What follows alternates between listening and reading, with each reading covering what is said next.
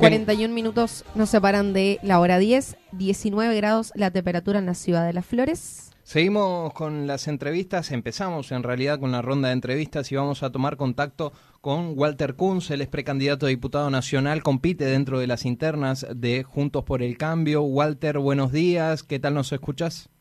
¿Qué tal? Buenos días, ¿cómo les va? Sí, los escucho muy bien. Bien, nosotros también te escuchamos perfectamente. La primera entrevista que teníamos con vos, Walter, era conociéndote un poco de, de dónde venís, eh, repasando un poco los cargos que estuviste ocupando, pero hoy ya estamos a dos semanas prácticamente de lo que serán las primarias abiertas, simultáneas y obligatorias y queremos conocer un poco cómo se viene desarrollando tu campaña en todo el territorio provincial.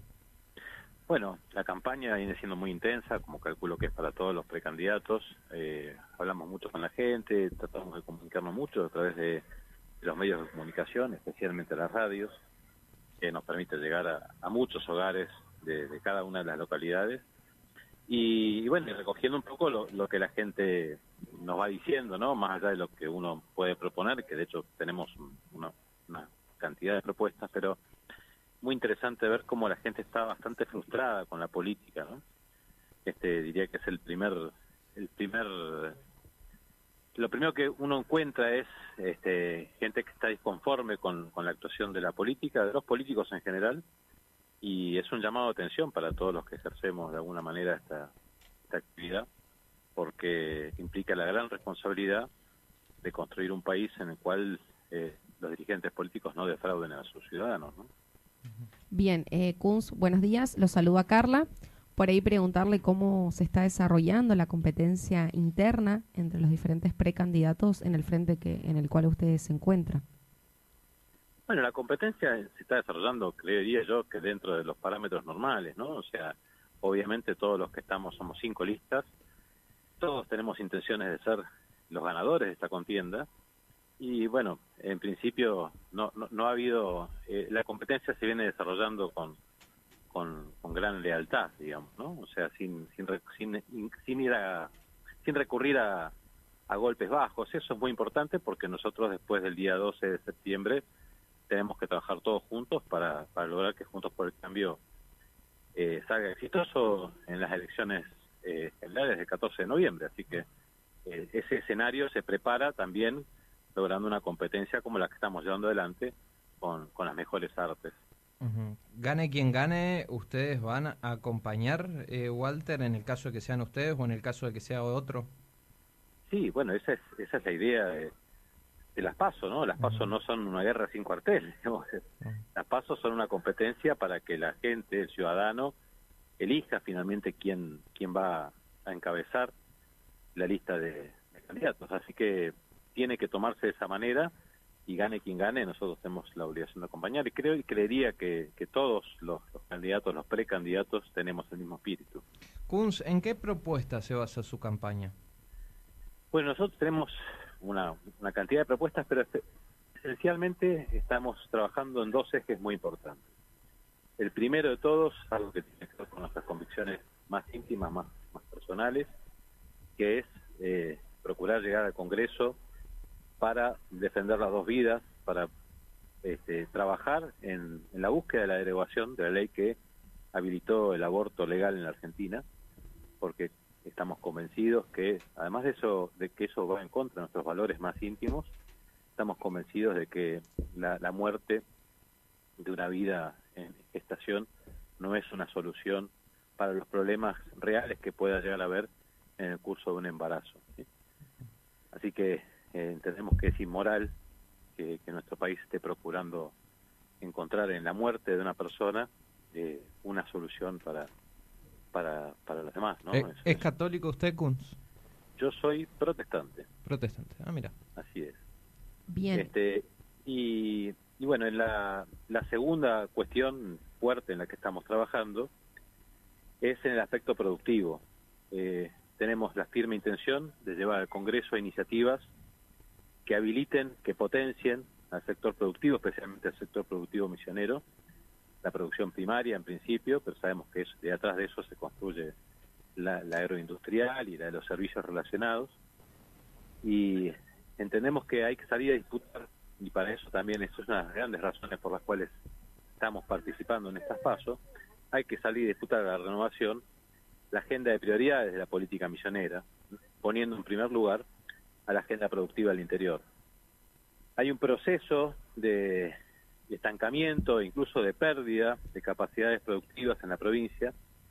Cualquiera que, que, mira, por ejemplo, la foresta industria puede reconocer cómo se va trasladando a la provincia de Corrientes el potencial, el desarrollo este, de la foresta industria. Las nuevas inversiones van a parar generalmente para aquel lado. Y eso es fruto de una política equivocada a nivel provincial. Este, y lo mismo pasa con, con muchas otras cuestiones que este, hay mucha declaración hacia afuera diciendo que misiones productivas, este, más producción, pero lo cierto es que nosotros compramos los misioneros nuestros alimentos esencialmente en otras provincias. Una, inmensa mayoría de la carne que consumimos, de los cerdos que, que se faenan y se consumen en la provincia, del pollo que nos que, con el cual nos alimentamos, todo eso se produce fuera de la provincia, igual que los lácteos, las hortalizas. Solo en, en, algunos rubros estamos este, autoabastecidos, en general los, misioneros compramos nuestra comida a otras provincias de la Argentina y eso es una muestra del fracaso de la política de la renovación en el, desarrollo productivo. ¿no? ¿En qué están este, fracasando puntualmente? Y básicamente este, en, un, en un esquema como tenemos en nuestra provincia, ¿no? es una provincia de pequeños productores rurales, no existe un sistema que los apoye financieramente, que les, les permita acceder a los mercados correctamente. Pensar que construyendo mercados concentradores vamos a lograr que la horticultura se desarrolle, digamos, es un es un es un error. Lo, lo, que hace falta es dar acompañamiento técnico y financiero para que los productores hortícolas puedan producir más de una manera más cómoda, hacer valer mejor su tiempo, es tecnificarse y, darles la posibilidad incluso de que no solamente vendan en la provincia, sino promover que puedan vender a otras provincias producciones que en las cuales podemos ser competitivos, y no solamente en la horticultura.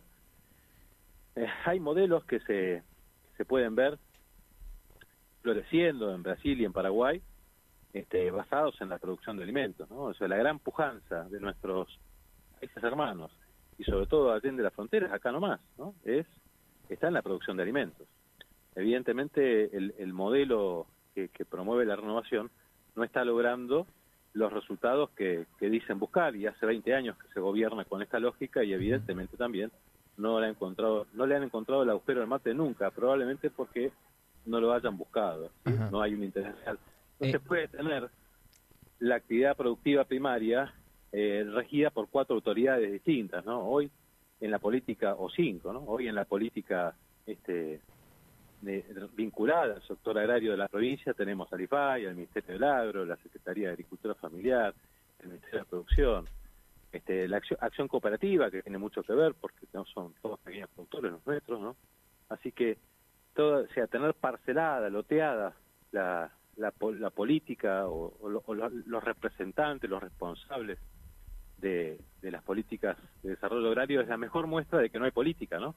Porque se pisan en, sus competencias, entran, entran justamente a disputar espacios, este, alguno maneja la biofábrica, otro maneja, bueno, la verdad, este, es una, eh, la provincia de Misiones tiene mucha mucha propaganda en torno a eso, pero poco resultado. A todo esto, Kunz, se le suma la, que no sé si usted va a coincidir conmigo, la carga impositiva que tiene, que es altísima la provincia de Misiones, que se ve un modelo que busca más que favorecer al empresario, es recaudar del empresario, pero tenemos la versión o la voz oficial por parte del Frente Renovador que te dice con eso se financia la provincia. Sí, bueno, eh, las dos cosas son ciertas, ¿no? La presión tributaria es muy alta y es verdad que con eso se financia la provincia. El asunto es, ¿qué financia la provincia con eso? La pobreza. Por ejemplo, financia el déficit recurrente de agua de las misiones, ¿no? Donde tenemos una actividad productiva, este, como puede ser la extracción de agua del subsuelo para embotellarla, que en todos lados es negocio, y nosotros tenemos una empresa provincial que desde el día mismo de su creación, y pese a tener además el ingreso de toda la tasa que se recauda a quienes tienen pozos perforados con destinos comerciales, este, que es muchísimo dinero. Además de eso, del presupuesto provincial se pone dinero todos los años. Entonces tenemos mágicamente una empresa de agua embotellada que pierde dinero este, y que no podemos saber estrictamente por qué lo pierde, pero en un negocio que en cualquier parte del mundo es brillante y acá es ruinoso. Bien. En esas cosas se gastan los, dineros que se recaudan con las tasas altas, alícuotas de ingresos brutos. Eso y muchas más, ¿no? Bien, Kunz, por ahí preguntarle, ya que están hablando mucho de, economía, eh, esta cuestión de los jóvenes y las bajas probabilidades de, insertarse en el mundo laboral o, de querer quedarse en la Argentina. ¿Qué opina usted o qué condiciones o acciones eh, implementaría en el caso de que sea eh, diputado nacional? Bueno, a ver, eh, para el empleo joven, en realidad habría que solucionar principalmente el problema de la creación de empleo. En la Argentina no se crea empleo registrado desde hace más de 10 años. ¿sí? Estamos estabilizados en la cantidad de empleados registrados que hay en el país, pese a que crece la población eso demuestra que el país en general vive una situación de ni siquiera estancamiento, de retroceso en materia de creación de empleo. Para que los jóvenes además tengan más oportunidades, es importante que puedan estar capacitados, no solamente con las herramientas de, educación estricta en las escuelas, los colegios secundarios, escuelas técnicas, sino también este, a través de la experiencia laboral, que diría que es la primera barrera que hay que vencer, que tiene que vencer un joven cuando cuando quiere salir al campo laboral, aprender este, a hacer una tarea, a tener la responsabilidad de, cumplir con una tarea en rol laboral.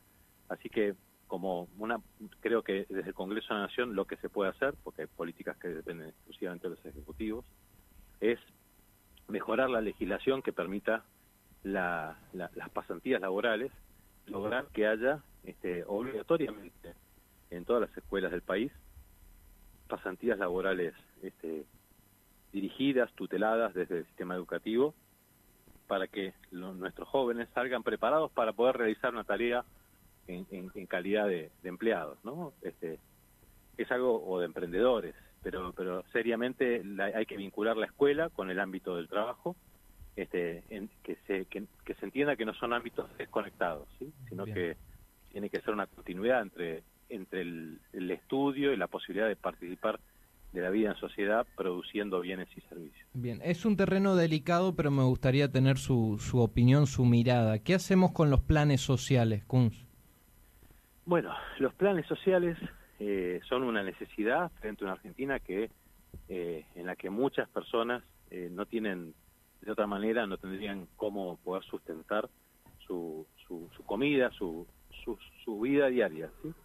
Lo que está claro es que no puede ser eh, lo mismo, no puede ser igual trabajar que no trabajar en términos de, remuneración, de acceso a bienes, a, en la sociedad hoy en, muchos niveles lo que está mostrando es que, eh, y me lo dice la gente también en la calle, ¿no? Gente que trabaja y eh, incluso sus vecinos que no trabajan y viven de los planes sociales se ríen por la situación de que tienen que salir a trabajar para sostener su vida y tienen prácticamente la misma calidad de vida, que es mala, por suerte, o sea, por supuesto, este, en ambos en ambos casos, ¿no? Tenemos trabajadores debajo de la línea de pobreza y el que cobra planes tampoco supera la línea de la pobreza.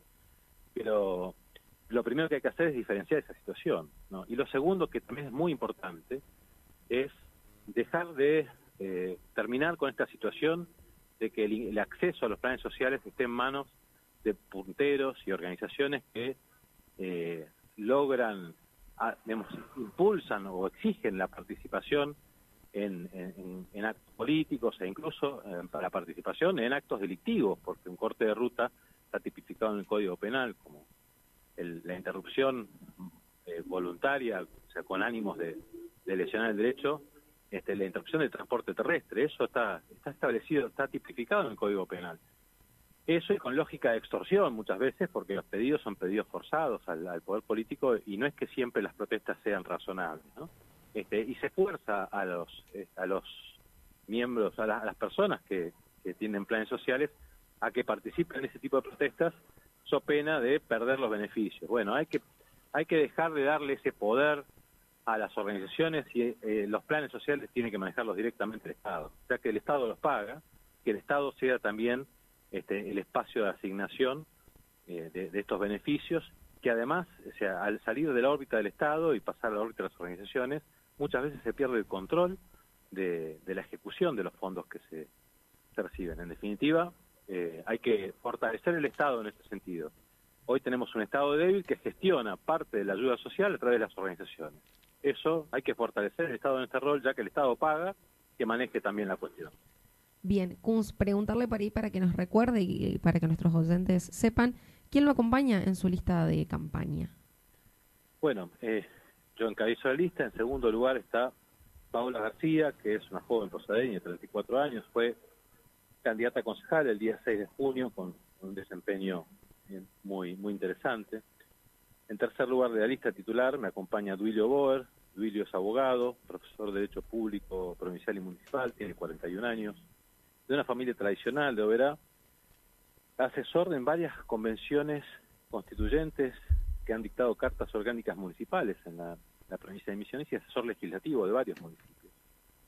En primer lugar suplente está Marilina Aguirre, ex concejal de la localidad de Urquiza, y Marilín representa con su presencia, además de ser una persona muy aguerrida, muy muy dedicada, digamos, a trabajar este, en su comunidad, representa a, muchísimos concejales del interior de la provincia que de localidades muy pequeñas que con su esfuerzo cotidiano tratan de llevar adelante este, las banderas que representan entre su comunidad. En segundo lugar, suplente, me acompaña Jerónimo Lagier. Jerónimo es una persona muy conocida en los medios de la provincia, hombre de las letras, ha, escrito novelas, libros de historia, eh, premio Arandú de la literatura misionera. También como productor de yerbatero ha representado cuatro años a los productores yerbateros en el IN. Es dirigente de la cooperativa de Santo Pipó y además ha sido precandidato a diputado nacional, encabezando una lista en el año 2013. Una persona realmente que con su presencia en esta lista valida en gran medida muchas de las cosas que nosotros nos proponemos hacer. Me ha acompañado en la gestión de la agricultura familiar de la Nación, pero nos conocemos desde hace muchos años. Y en tercer lugar, suplente, está Mirta Rivero. Mirta es también una mujer joven, eh, es san Vicentina, con su, vive en Posadas, pero con su marido desempeñan también tareas comerciales, tienen emprendimientos comerciales en San Vicente, El Dorado, eh, perdón, El Dorado, El Soberbio y Aristóbulo del Valle. Así que es, así se completa la lista, somos seis en total, es una elección bastante corta de lista, ¿no es cierto?